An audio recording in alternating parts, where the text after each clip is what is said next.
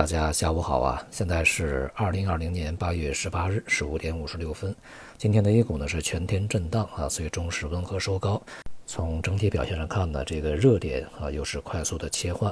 今天强势板块呢换成了这个食品饮料啊、农业和黄金。其中这个农业和养殖啊，它是有长期的支撑啊。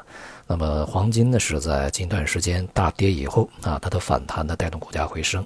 而在昨天的表现非常靓丽，这个领涨的板块大金融呢，在今天表现不佳，像银行股呢是大幅回落啊，保险板块呢只有个别的权重股啊表现还是不错的，那么其他大多数主要的股票都是在下跌，而这个券商股票在全天表现平平啊，并且是温和下跌。总的来说呢，就是中枢板块呢没有能够持续啊充当领军者，或者说呢没有能够获得这个资金的持续拉升啊。反之呢，有比较明显的资金出走的迹象啊，而今天这个北向资金呢，也是净流出了二十多个亿，两市流出的规模呀，大体是相当啊，深市稍微多一些，沪市稍微少一点。科技板块呢，在今天啊，表现普遍也是比较低迷。有关华为呢，它的业务被美国进一步加大限制，呃，是这个相关的吧，一些概念板块，无论是在境外的股市，还是在这个 A 股里面啊。都是录得了比较明显的下跌。那么接下来呢，随着美国大选的越来越近啊，并且呢，在现在啊，两党之间的这个火药味也是越来越浓啊，想办法转移目标啊，想办法呢去体现自己的强势啊，这种做法就是当下政府啊他们需要选择的。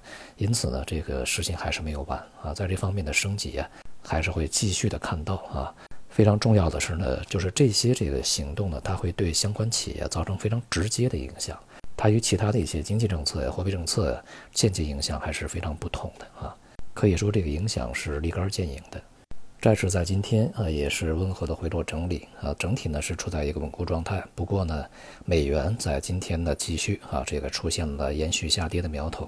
包括人民币在内的这个非美元货币呢，都有明显走强的这个态势啊。从中长期吧，坚持美元的一个空头，并且呢，这个长期啊，恐怕是以这个数年来去计算的。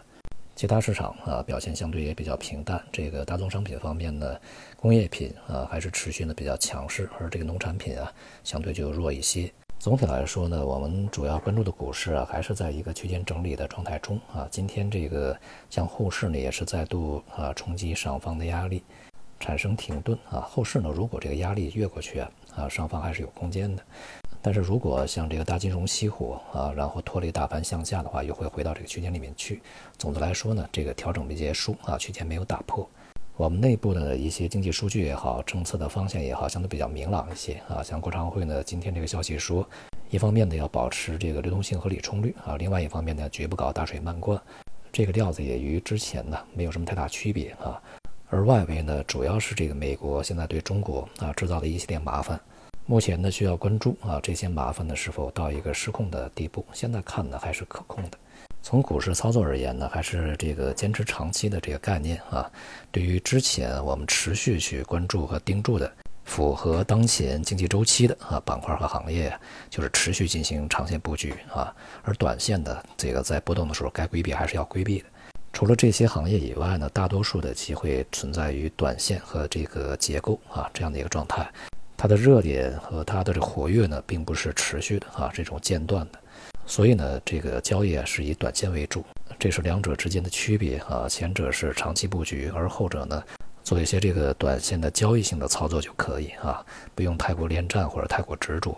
呃，比如这个大金融啊，你刚刚觉得它还表现非常强劲，它今天就大幅回落啊。未来啊，它的方向还不是非常明朗，而且呢，从基本面上对于长期的走势呢，确实还是缺乏啊坚实而有力的支持。